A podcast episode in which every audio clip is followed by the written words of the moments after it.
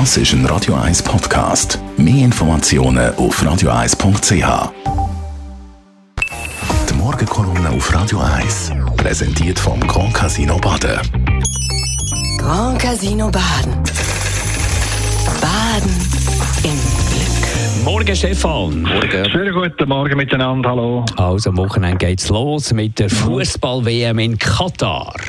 Absolut. Ich weiss, über die Fußball-WM in Katar wird intensiv und auch kritisch diskutiert. Gerade die Medien in der Schweiz, die haben sich gnadenlos auf Katar eingeschossen. Katar sei ein Unrechtsstaat, ein Staat, der die Menschenrechte ignoriert, der die Homosexuellen diskriminiert, die Frauen unterdrückt und die Arbeiter nach Strich und Faden ausbeutet. Und ich bin ja selber ein paar Mal in Katar gewesen und kenne all die Argumente.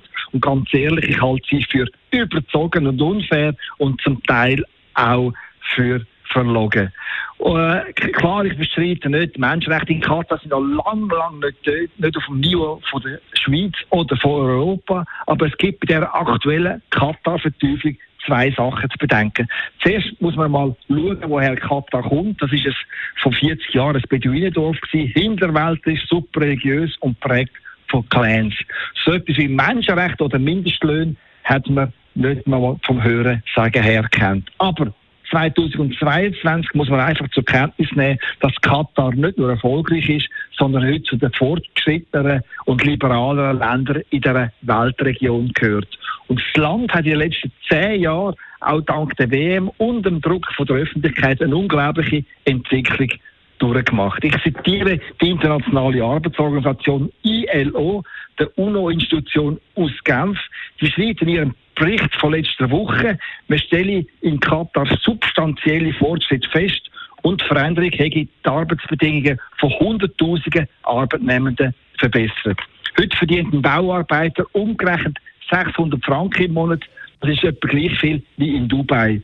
Und etwas Dreifache, wo der Büsser in ihrer Heimat, in Bangladesch, Indien oder in Pakistan verdient. Und es schlägt halt kein Geist weg. Katar ist auf einem langen, beschwerlichen Weg zur Verbesserung von Arbeitsbedingungen, von Menschenrechten, von der Rolle der Frau oder beim Umgang von anders denken. Und dann als letztes, wenn wir die gleichen Maßstäbe anwenden, die wir jetzt bei Katar äh, anwenden, dann sage ich eins, dann dürfen wir ab heute mit ganz, ganz vielen Ländern nichts mehr zu tun haben, weder mit China, noch mit Ägypten, noch mit Kuba, noch mit Venezuela, noch mit Vietnam und, und noch 40 anderen Staaten auf dieser Welt. Mit anderen Worten, im Fall von Katar wird im Vergleich etwa zu China Doppelstandards angewendet. Da erinnere ich Sie doch ganz gern an die Winterolympiade vom letzten Februar, wo die Schweiz die, die Medaillensäge von der Sportler in Peking kollektiv bejubelt hat.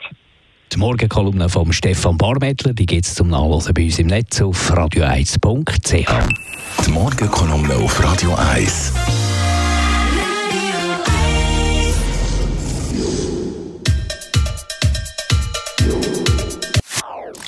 Das ist ein Radio 1 Podcast. Mehr Informationen auf radio1.ch.